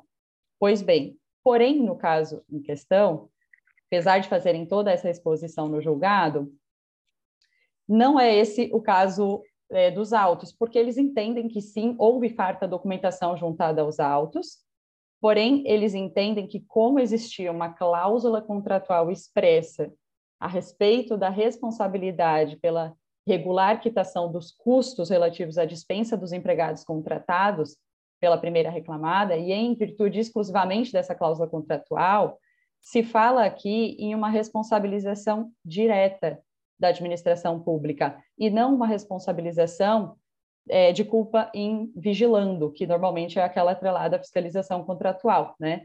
É, muitos dos casos que chegam para nós na Justiça do Trabalho, a gente verifica que, de fato, a administração pública apresenta uma farta documentação, isso é um fato. Só que é, uma coisa é apresentar documentação, juntar documentos não significa que você está, de fato, fiscalizando, porque se você, de fato, estivesse fiscalizando, muitos dos problemas é, trabalhistas que chegam à Justiça do Trabalho com esses contratos de terceirização não aconteceriam. E normalmente estão atrelados à dispensa dos empregados. Quando finaliza esse contrato, chega é, na Justiça do Trabalho né, vários, vários processos trabalhistas com inadimplência dessas, dessas verbas rescisórias.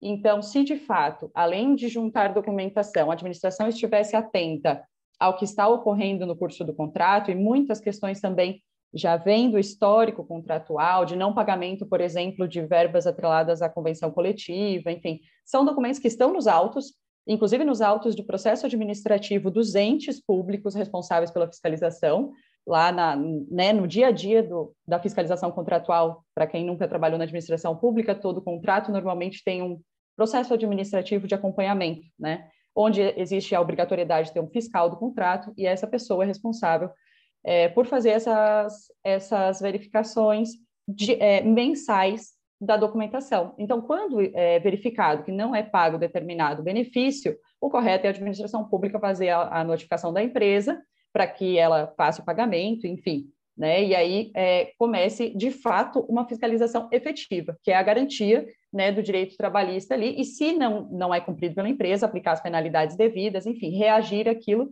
e fazer com que aquele contrato de fato seja cumprido.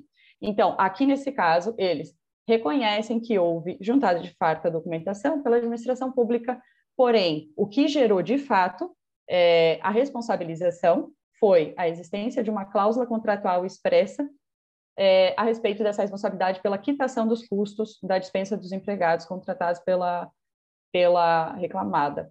E aí ele chama isso de é, culpa direta, né? Eles, eles atribuem isso como uma culpa direta da administração pública, o que difere daquela culpa em elegendo, embora resulte no mesmo da mesma consequência jurídica que seria a responsabilidade subsidiária da administração pública, né? Então eles de fato é, trazem toda uma uma é, produção né, jurídica em cima do julgado lá da ADC 16 para dizer que o ônus da prova incumbe ao reclamante entendem dessa maneira, assumem essa postura, mas neste caso, o fato de ter é, o reclamante é, juntado, não sei se foi o reclamante ou se foi reclamado especificamente, mas de ter vindo aos autos o contrato com cláusula contratual expressa em que a, a administração se comprometeu né, a fazer a quitação desses custos, e não cumprindo, então é, a administração fica com uma culpa direta e, portanto, reconheceu a responsabilidade subsidiária nesse caso.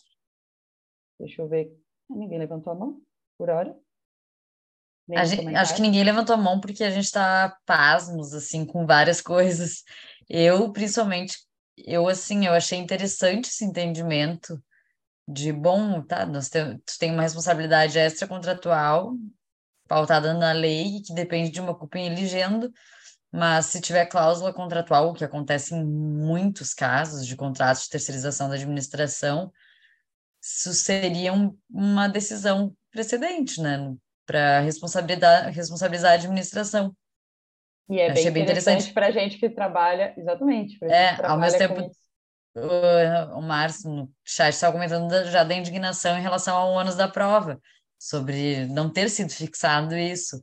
Mas eu acho que o silêncio de todo mundo foi porque está todo mundo realmente pensando no julgado mesmo. Até está pendente ainda pelo STF, acho que é o tema 1118, né, para fixação do ônus da prova. Isso. Mas é, o julgado realmente ele tem, ele tem vários, ele, ele faz uma análise de um, como se fosse um ping-pong que aconteceu desde a DC 16, onde na DC-16 acontece aquela questão da ministra Rosa Weber, né? E a decisão do TST enfrentava essa questão de ônus de prova. Então, se em tese se o STF não se manifestou é porque ele não não entendeu que não quis. É, até de certo modo eles falam que o STF falou sobre isso, mas é, não lembro. Eu já li essa decisão, mas faz algum tempo, não, não reli para hoje, né? Mas eles dizem que que foi definida essa questão. Aí depois eles vêm dizendo que o, a, a, o TST, pela SDI, inclusive, tem decisões recalcitrantes aí em relação a essa ADC 16, insistindo em entender que a atribuição é da, da que o ônus de prova é da administração pública, depois vem de volta para o STF em alguma decisão também que eles mencionam aqui, dizendo que o STF mais uma vez se manifesta é, favorável ao ônus de prova do empregado e depois mais uma do, do TST contrária. Então, tem, tem todo um ping-pong, é bem interessante, ele, eles expõem é, todo esse ida e volta de, de, decisões nesse sentido, assim, bom, o tema 1118 vai resolver isso e acho que, se eu não me engano, ele está uh, ah, conclusos para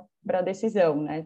Se não me engano, a última vez que eu olhei para algum julgado que eu estava fazendo foi eu estava minutando foi isso. Mas, enfim, Emily. Essa questão do ônus da prova nesse, nesse aspecto é uma zona, mas uma outra situação que eu acho muito problemática também é que eu tenho visto na prática, se o, ente público comprova que fiscalizou, na verdade, ele junta vários documentos, e às vezes nem é pertinente a um reclamante, às vezes ele junta de todo mundo, eles afastam, então, essa responsabilidade. Então, na verdade, basta para afastar a fiscalização, ainda que ela não seja efetiva. E aí é aquilo que a Ana falou, é, a fiscalização não se confunde com a mera juntada de documentos, porque ele pode pedir ali todo mês é, comprovação de recolhimento de FGTS, é, do auxílio alimentação, enfim, é, mas mesmo assim ele percebe que não está sendo cumprido, ele não faz nada, então basta que ele, que ele peça o documento todo mês para afastar essa responsabilidade, eu acho isso muito problemático. Eu peguei um caso recentemente que ele não só, o ente público não só buscou essa documentação, como quando percebeu que não estava havendo recolhimento regular da FGTS, por exemplo, ele notificava para realmente comprovar, e aí ele fez contato com o próprio sindicato para também é, atuar nesse aspecto, enfim, pressionar. Então, para mim, isso, inclusive, ele rescindiu o contrato com a empresa porque não estava cumprindo. Então, assim, isso ficou muito claro que é uma efetiva fiscalização. E nesse aspecto eu me sentia mais confortável para afastar. Agora, num caso que eles juntam é, uma porrada de documento é, aleatoriamente, muita coisa é até só relativa ao processo licitatório e não propriamente aos documentos ali pertinentes àquele reclamante, eu me sinto muito desconfortável para afastar a, a, responsabilidade. E eles juntam muita coisa mesmo. Até esses dias, eu acho que eu comentei, não sei se foi com o Márcio, é, não, não, lembro se eu comentei com ele, mas eu peguei um processo sumaríssimo de 44 mil páginas, porque era tudo de documentação. E eu vi tudo, estudei o processo inteirinho para ver se realmente. E assim, ele foi juntando muita. o Saulo tá indo. É verdade, eu perdi um tempão nesse processo, um tempão mesmo, porque eu pensei, não, não é possível. A minha vontade era de realmente manter ali a sentença, mas já que ele deu trabalho de juntar tanta coisa, eu olhei e, enfim, era veio tudo muito bagunçado. Mas, é, enfim, é, é complicado. Eles realmente juntam tudo e eles fazem questão de juntar um muito documento de um volume realmente muito expressivo para dizer, olha, olha só, não tem como falar que eu não fiscalizei, entendeu? Mas na verdade não é bem por aí, né? Márcio, pode falar. Não, essa, essa questão de ter muito documento, tem uma expressão que eu vi é, uma postagem que é document dump, né? quando você junta vários documentos que, na verdade, a maioria é tudo inútil. Né? Você só perde ali um, um tempão apertando o, back, o, o, o page down lá, page down, page down, page down, não serve para nada. Um monte de página de contrato administrativo, ou então páginas de, sei lá, de processo licitatório e não sei o que, sabe? Não, não, tem nada a ver. Nada, nada, nada a ver. É só ali só para encher linguiça para ganhar tempo e para demorar mais para apreciar o processo. Não tem nada, absolutamente nada a ver com o que, com o, que o processo está se propondo. Isso tem várias e várias vezes. Às vezes, por exemplo, o, o, pessoal junta o que a galera mais antiga, né, do processo físico chama de kit empresa. Não sei se vocês já ouviram falar dessa expressão, que é carta de preposição é, procuração, sabe, é, subestabelecimento, sabe aqueles documentos que a empresa junta quando entra no processo? Aí o pessoal chamava de kit empresa aqui, né? Aí o pessoal às vezes junta mais de uma vez o mesmo, o mesmo kit empresa, sabe? E às vezes é, os processos, os documentos são muitos, então assim fica, sei lá, o que era para ser 50 folhas acaba virando 100, 150 folhas só de bobagem lá que o cara juntou uma atrás da outra, né? Então, é, essa questão da, da fiscalização, é, às vezes, o, o, o, quantidade, aliás, às vezes não, normalmente a quantidade não é a qualidade, como a Emily estava falando. Só que aí, às vezes, você tem uma, uma, uma divergência do que, que significa fiscalização. Se eu chego lá no contrato administrativo, é, eu percebo que a empresa não está pagando. Não está pagando reclamante. Alguns reclamantes, por exemplo eu notifico essa empresa para ela pagar o reclamante.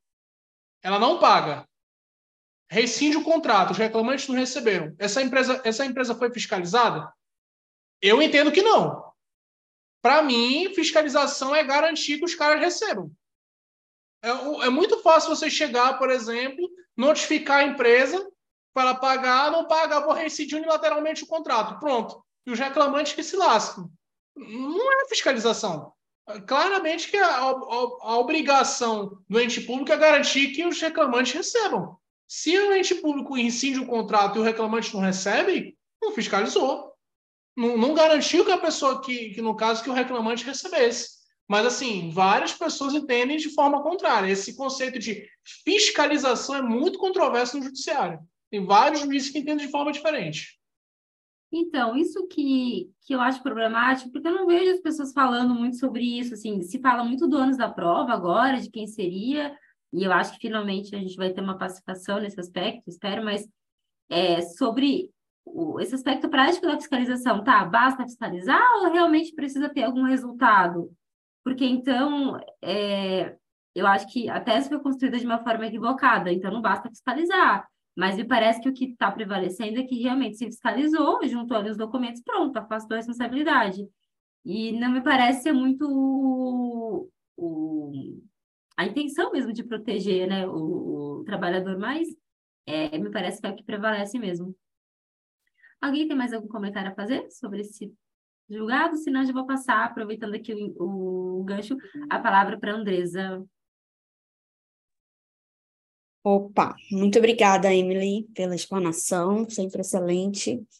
É, bom, o julgado que eu trouxe hoje, né, é, é um julgado da sétima turma, então, um precedente turmário, da relatoria do ministro Cláudio Brandão, que está na nossa, corrigindo nossa prova, acho que é de segunda ou é terceira, nunca lembro. é, da magistratura, né?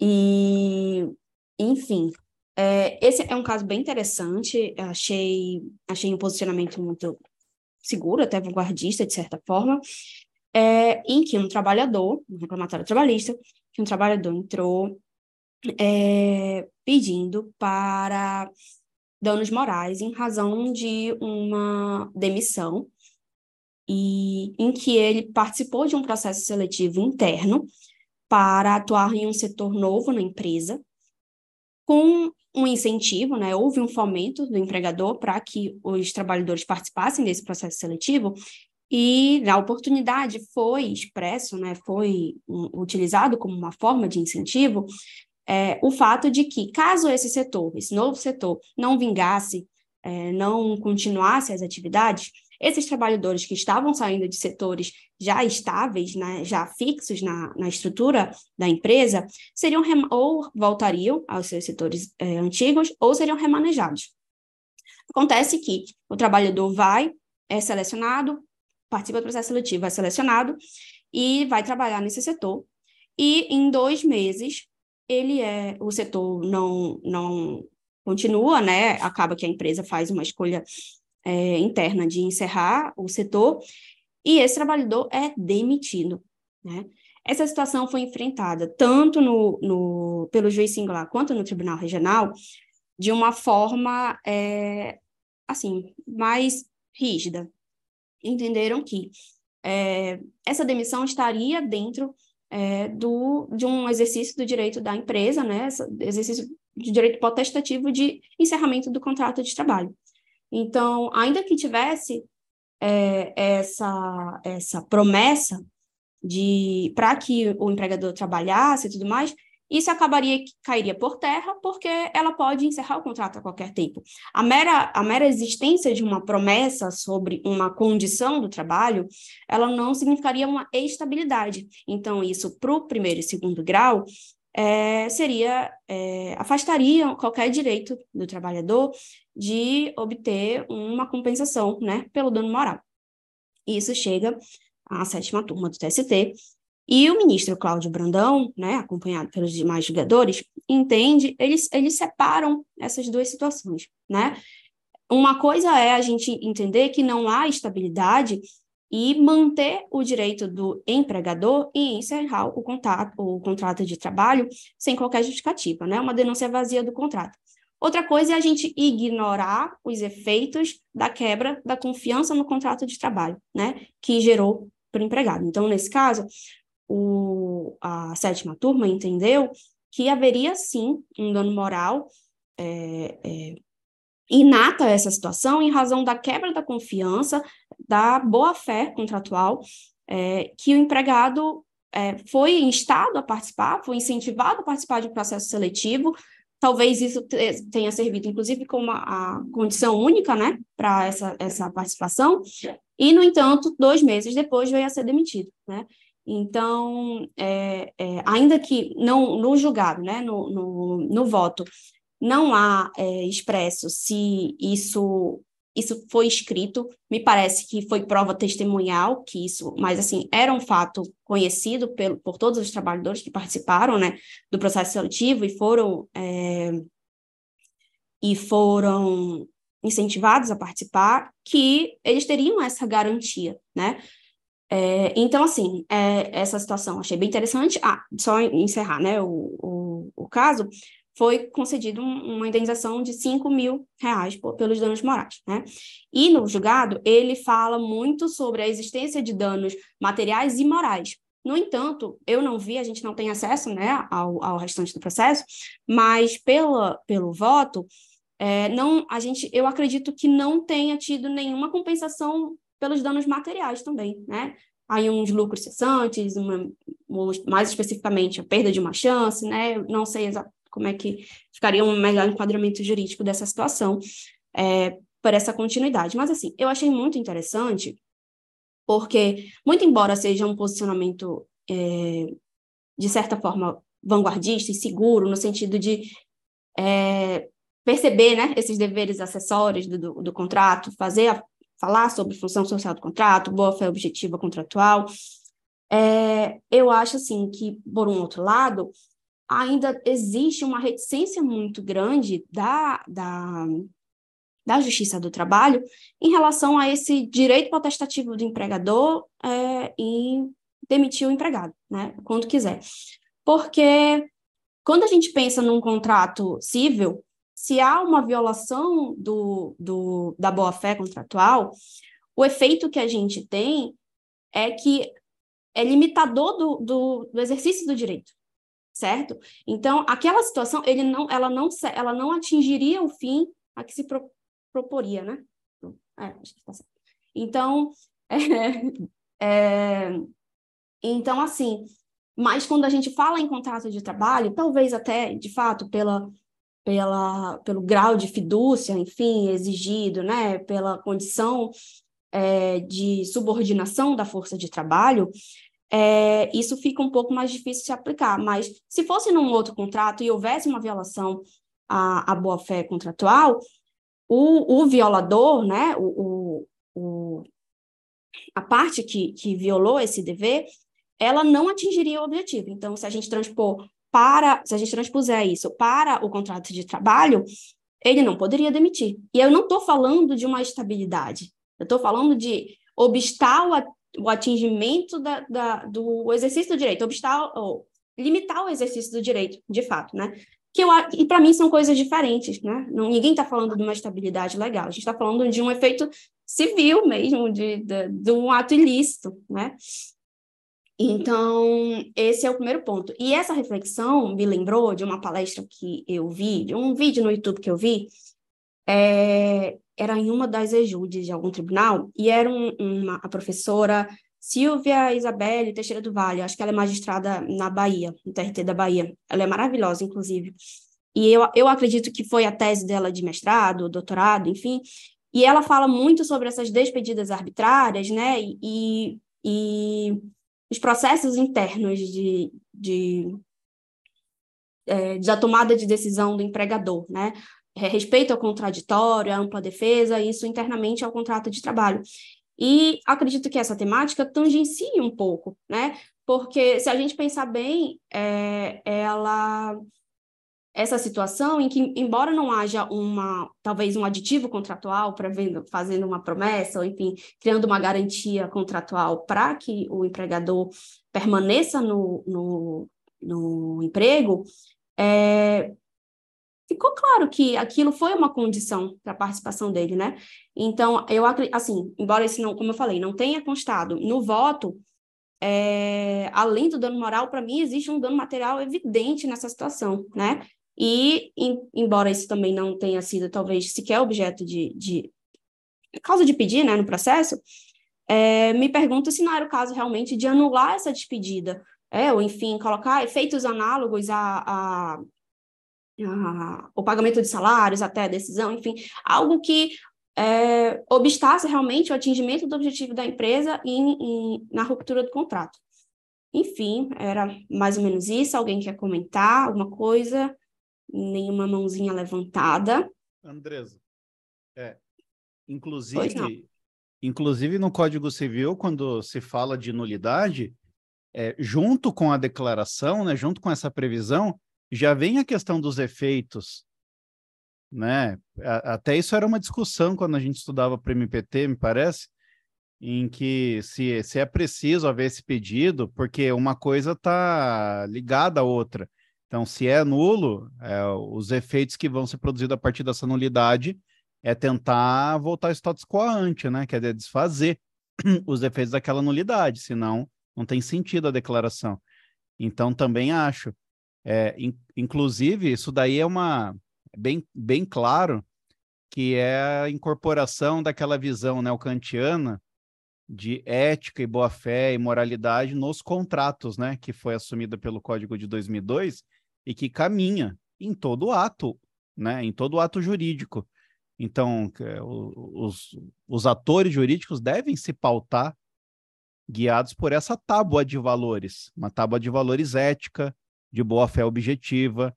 E isto precede qualquer outro instituto, como a garantia provisória de emprego, estabilidade. São institutos, como você bem destacou, distintos, né? Então, se não precisa haver estabilidade para que haja boa-fé, né? A boa-fé é o pressuposto, né, do agir do relacional, né, por assim dizer. Então, é, é, acho também. Então, para a gente exercer talvez uma jurisdição aí mais completa, deveria haver e nem se fala em, extra, em extra petição, nem nada demais, né, em ultra petita, porque me parece que uma coisa não existe sem a outra mesmo. Sim, exatamente. Bom, se ninguém quiser mais comentar, é, passa a palavra ao Salo, ou o próximo é, explanador agora, Emily, né? Agora é a Emily, mas só queria deixar aqui né, minha, toda a minha admiração pelo ministro Cláudio Brandão, viu? queria externar novamente aqui o quanto admiramos o trabalho dele, não é? Lá no TST. Ministro, eu sei que o senhor está ouvindo aí. Parabéns, viu? Queremos o senhor aqui Com no próximo episódio. Deve estar tá ouvindo, é. Gente, eu só quero dizer antes de começar que eu estou emocionada, porque eu não imaginava que eu fosse falar hoje, nem me preparei, na verdade. Hoje vai ser até meio no improviso aqui, mas vai dar tudo certo. Estamos de parabéns aqui com o poder de síntese. É, e o julgado, então, que eu escolhi é da sexta turma, é um julgado turmário de relatoria da ministra Cátia Arruda. E eu escolhi esse tema porque ele é bem carinha de MPT e é, até para dar uma variada aqui no encontro de hoje, que foi mais voltado é, em temas assim de magistratura. É, e esse, esse, esse julgado aqui, ele foi proferido numa ACP movida pelo MPT, e nesse caso havia aí trabalhadores em condições análogas em alojamentos aí em situação bem precária, e no decorrer do feito, a ré procedeu ali à desocupação desses alojamentos. E mesmo nessa situação, se entendeu que a indenização né, por dano moral coletivo era devida e, inclusive, pedido inibitório. E aí o voto é interessante, ele é até um pouco mais longo ali, não é um informativo longo, né? Acho que ele tem 12 páginas, e esse talvez seja um dos julgados mais longos, e ele começa abordando ali essas situações precárias, os alojamentos, é, os descumprimentos ali da NR 24 e também da 31, né, que a gente né, citava muito, inclusive nas peças do MPT, e que essa caracterização do trabalho análogo ao escravo, ela, ela não está atrelada à restrição de liberdade de locomoção do empregado. É, e aí depois ela entra na linha, então, é, de que o fato de o réu ter sanado aquelas irregularidades no decorrer do, do processo não afasta é, o cabimento dessa compensação por danos morais coletivos, já que esses ilícitos, eles realmente existiram, e eles já violaram a dignidade de toda aquela coletividade. Ou seja, adequar o ambiente de trabalho é, a um patamar que a gente possa considerar ali minimamente razoável, não muda o que passou. Na verdade, só reforça é, o que realmente, que realmente havia ali uma, uma ilicitude. Tanto é que o próprio réu vem depois dizer que procedeu às adequações, né? Seria até um, um contrassenso a gente julgar improcedente a indenização e frustraria até o objetivo né, da tutela coletiva, porque era só esperar, então, algum legitimado ajuizar a ação, enquanto isso a organização seguiria lucrando aí é, com o trabalho daquelas pessoas em condições precárias, e depois do ajuizamento era só regularizar as condições e ficaria livre da indenização, né? Não faria uh, o menor sentido. Em relação à tutela inibitória, é, essa lógica é a mesma, porque a tutela ressarcitória, ela, é como no caso ali de compensação por danos morais, ela tem o objetivo de reparar um dano, ou seja, ela é voltada para o passado. A inibitória é direcionada para o futuro. E o fato de ter havido essa adequação não quer dizer que essa ilicitude não vai voltar a acontecer. Na verdade, essa é até uma obrigação que independe de uma imposição judicial e ela deve ser cumprida sempre mas como ela não vinha sendo atendida, então foi necessária uma decisão aí do, do Poder Judiciário. E a escala inibitória, ela não tem é, como destinatário necessariamente o dano, né? Porque o dano pode nem mesmo existir, mas sim a existência é, ou a, a, potencialidade de existência desse ilícito. E é justamente o caso desse julgado. Até a ministra Kátia discorreu um pouco falando que o alojamento foi desocupado só, mas pode ser que ele venha a ser ocupado, pode ser que ele volte que venha a, a, surgir um outro alojamento nas mesmas condições em outro local, então faria necessária faria necessário a, a manutenção ali desses pedidos inibitórios. E é isso, passo a palavra para o Márcio agora.